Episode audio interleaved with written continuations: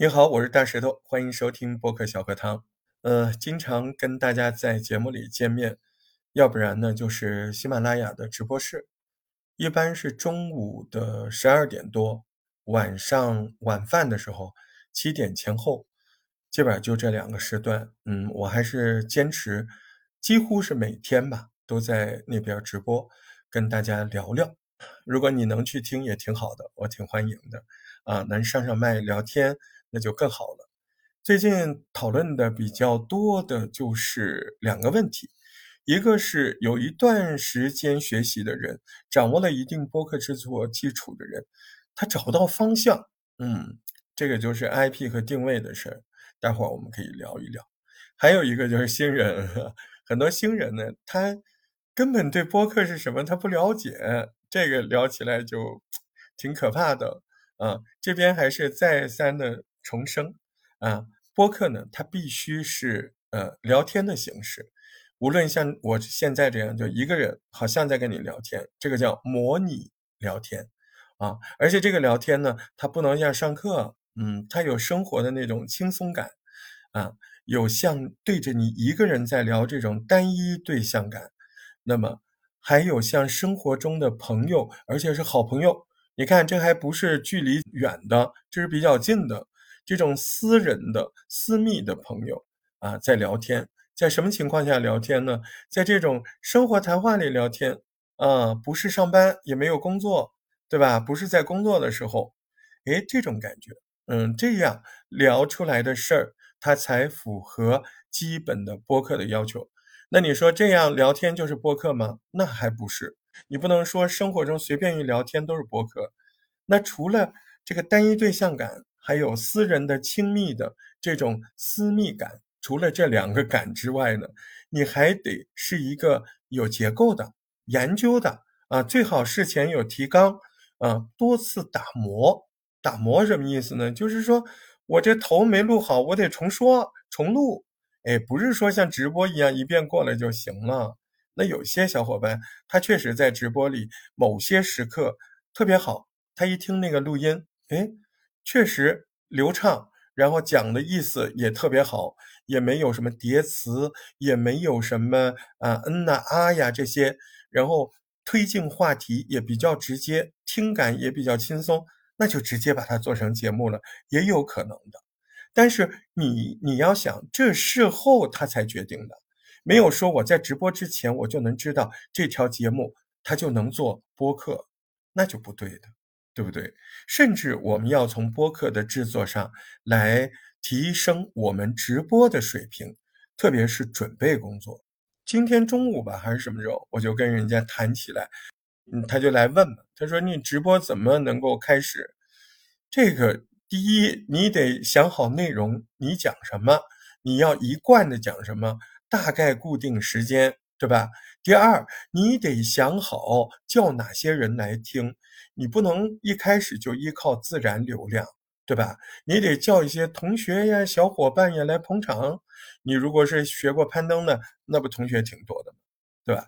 第三啊，你除了这些宣传之外啊，你还得要什么？要有电场。什么叫电场？就是哎，你要想到那些人还没来，你这个直播已经开了，你怎么办？你得事先安排一两个人，哪怕在下面猫着，哪怕上麦来跟你聊天，你们事先聊什么都大概的商量好。您这样的哎，坚持几天甚至一周，我觉得你渐渐的就会形成你的直播室固定的听众。这个刚开始确实有点难，但是你要照我这么说的这三步，每次都准备好大概要说什么，并且啊有做宣发，小小的链接发过去，邀请发过去，你别只发一个链接，你在链接下面你得写呀，我们今天在聊什么，你们能来吗？啊，这种不说情真意切，起码也是啊说清楚我这直播说什么，这种宣发才有意义，对吧？啊，做了准备内容啊，做了宣发，你还得做电场。等你这些东西你都弄好，你这个直播就能慢慢的成长。那刚才聊了一下直播，对吧？那播客还是不一样的。播客你可以不直播，也可以直播。你直播的时候，哎，把那个录下来，你看看里面有没有，练练嘴也好。但是我更希望你是哎录播，啊，为什么呢？因为可能你在直播里有些东西说错了，你马上一遍一遍的重新说，你说两遍不得了了，对吧？你如果第二遍还没说好，你第三遍下面有听众不太好。嗯，如果你不在直播，你就可以说三遍、说五遍、说八遍，说到你习惯、说到你满意为止，对不对？你看，这个就是啊，播客跟很多新人的想法不太一样的地方。呃，播客里还有一个特点，播客里它是以说事儿为主的。呃，有很多新人小伙伴说：“我怎么听到人家的那节目里都在直接说道理啊？”嗯，我们个人认为呢，那可能算是叫付费课件啊，他没有着重讲的这个人要跟您交朋友，他这个意愿有，但不强烈。呃，那播客呢，就是挺强烈的。你看，我们都在模拟老朋友的这种讲话，生活中亲密感的、私密感的这样朋友的讲话语气在跟你聊，目的很显著啊。我们就是希望您听我们节目，感觉是个老朋友在跟你絮叨。对不对？而且好像没有那么刻意，你说还不刻意啊？你们还一遍遍重录，你们还准备稿件，对那些的准备只有一个目标，听起来很舒服，好像不是故意说的，但呢又一切是很流畅，很好听，就像生活中哎自然的聊天。但是好像这自然聊天也聊得太好了吧？对我们就是刻意的。追求这种感觉，当你有这种感觉的时候，播客的味儿它就要出来了，啊！如果你是不是一个人啊，是邀请了小伙伴一起聊哦，那这就有点复杂了。为什么呢？两个人一起聊，如果是对谈或者是访谈，你说啊，打住，不就俩人吗？还分这么清？对，分得很清楚。如果是对谈，很多时候你们俩是不谈的。这什么意思呢？我个人给了一个发明，哈 哈是为了大家好记啊，叫 A C B C。A 是谁？你。B 是谁？跟你对谈，不是访谈啊，跟你对谈的伙伴，就你们俩是一个小组，是一个呃演唱组，是一个小组合，对吧？嗯，是像报幕的两个人，对吧？你们俩一起出来，所以你们是 A 和 B。那谁是 C 呢？C 是听众啊。这样你明白？为什么叫 A C B C 了吧？你看，尽量杜绝 A 问 B，哎，您吃了吗？不，您可以问您吃了，但是是对听众说的，不是对你的小伙伴说的。哎，您吃了吗？中午来听我直播啊。然后我的小伙伴如果是跟我对谈，那他应该站着我这件事情，就是中午来听节目这件事，直接跟你交流，对吧？是的，你吃了没有？大石头邀请您跟我们一起听直播呢。哎，这就是对谈的语气，对不对？俩人共同的就一个事儿，站在同一个认知高度、熟悉高度上来跟你聊。我说房子的顶，他说房子的窗户；我说房子的门，他说墙壁的颜色。我们提前都有分工好，所以我们配合无间，非常默契。默契的来源。当然是事先准备，当然还有啊，长时间固定跟他在一起这样做，A C B C，他就习惯，他对你讲述问题的习惯呢，对你看问题的角度啊，诶，你在寻找来宾的时候啊，这个固定的小伙伴，啊，跟寻找普通访谈的来宾那就不一样，对谈的这个人要相对固定啊，这段时间就跟他。哎，做节目做对谈，哎，也不说一辈子吧，嗯，但你不能录一期就不跟人录了，对吧？你得选好，想好，那我们录几期，看看能不能配合起来。不可能一期就配合那么好的啊，当然也有例外的，有些人他来培训过，他从头就是非常按原理的。那么按原理们就多开会了，对吧？开什么会？那就商量呗，对吧？就是开商量的会啊，我们这个节目到底要聊什么？我们开头怎么开，结尾怎么结？因为对谈节目开头结尾要求 A C B C，那你最好开头结尾还要逐字稿，对吧？这样配合的好一点。哎，新的问题来了，你说逐字稿开头结尾，难道中间不要逐字稿吗？嗯，基本上是不要的，中间我们只有提纲啊。有的时候对谈节目都一个多小时、两个小时，你说你这每一句话你都得逐字写下来，这工作量太大，这大家也挺累的，还得看那稿子。我们基本上就是像，哎，这个时候像开会，明白吗？只不过不是用语气来开，这个时候。它有点像开会，什么东西？你平常开会是不是？哎，先要讨论什么，后要讨论什么？有一个提纲顺序，那个就是我们节目啊主体部分的提纲，啊前后你如果是对谈，我建议你有一点逐字稿啊，比较明确的。那这个有逐字稿也不代表你一定完全一个字就不要错，不是的，啊，都是还可以允许有一点点不同，只要意思顺就好了。再说说我们节目前面最早提到的那个问题，就是有一些小伙伴这些概念他们早就有了，他们甚至已经系统的在我们呃大石头播客创作营或者其他的渠道系统的学习了播客的制作，他清楚了什么是结构，多少种常用开头方式，多少种结尾的方式，标题应该怎么去做，专辑应该他都懂了，对吧？嗯，访谈应该怎么问问题都明白了，他就是觉得我怎么就没有粉丝或者是赚不到钱呢？这里面我觉得有一个很重要的问题啊。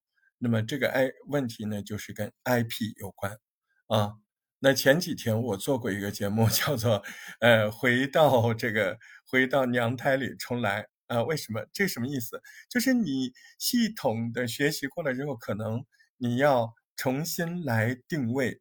你 IP，IP 是什么？IP，IP 是你的一技之长啊，对不对？你要留给听众什么印象？你的一技之长，哎，你说那我这个人一技之长好几个怎么办？对不起，你多做几个 IP，你有空的话，啊，你得先挑一个。你看，我来吹个小牛啊，吹牛。你看，我自己是搞程序的，对不对？嗯。嗯，我还获过不少奖呢，对不对？写代码，那我在喜马拉雅，我不会又做一个程序代码的节目啊，但是我可以在别的地方做啊。我在我们 程序员的那种社区里面，我我还是算大 V 算不了中 V 呢，对不对？我在那边粉丝挺多的呢，对吧？所以你如果有很多一技之长，你没有办法融在一个 IP 里，就像现在你认识的我。这个声音啊，那可能很多人说哦，大石头挺好玩的，一个喜播教育里面做播客辅导的啊，嗯，最早是点评官，做了十几届，嗯，然后经常直播啊，就他直播的内容啊，直播内容都是说播客怎么做呗，入门呗，对呀，哎，你看你到我的节目里，播客小课堂，你去听，哎，我也是这个 IP 啊，就是大石头也挺好玩的。呃，嘴巴有点欠欠的，呃，可贪财了，可爱开玩笑了，呃，但是也比较坦率。他会告诉你，我不是培养这个播客艺术家的，我做不了那个高度。但如果你是一个新人，你想尽快的、精准的进入到流量世界里，啊。甚至不仅做播客，还做更多的内容形式。只要你是想有粉丝的内容，只要你是有 IP 的内容，你都可以来找大石头，对吧？就是这么一个印象嘛，是不是？为什么这么说呢？因为我在线下，我也教那些呃很多大主播，那个带货的大主播啊，我也去教授他们的语言，即时语言。就是他们也知道，现在到一定高度，他不会这么及时的聊天，他也没有办法做更好的内容、更好的直播，对吧？一个道理啊。我线下的教育不是我自己弄的啊，是受聘于别人啊。嗯，那么都一个道理啊。那现在问题就是，你想一想，你的那些专辑内容，你每次聊的那些话题，嗯，如果你当一个听众。你能听出来，结合这么好多期的节目，它有你清晰的人设吗？嗯，这个就是个问题啊！你一定要把你的清晰的人设，就是你凸显的一个一技之长，加上一些有趣的人设，比如说喜欢开玩笑啊，比如说很温柔的声音，从来不开玩笑，那也叫人设。比如说有一些习惯的词语啊。对吧？比如说有一些口头禅呢，有趣的、故意设计的，那都是你的人设的设的部分嘛，对不对？人设它来自于自然的流露和加上刻意的设计，啊，IP 是你的一技之长。如果你的节目没有这些东西，那有问题了，对不对？那这个在这条节目里可就讲不完了。那么最后要讲什么呢？就是这个东西它不像你想的那样。嗯，那它到底是不是你喜欢的东西呢？嗯，我可以告诉你，我心目中播客为什么有优势这一点来结束这个这个小小的声音节目。播客的优势就是它现在这种制作方式，它比较更容易获得粉丝啊，因为为什么呢？你像老朋友要跟你聊天，你看你听着我说还好吧，没有那么烦吧？这都说了十分钟了，你也没走。对不对？那说什么呢？就陪伴感，他有陪伴感，然后呢，他渐渐的有养成的作用。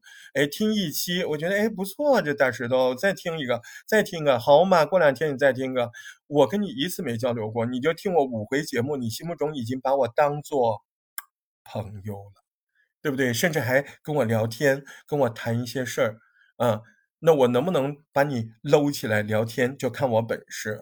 对吧？比如说，现在你如果对播客有什么问题啊，你可以就在这条节目留言下告诉我，我保证好好给你回答，对吧？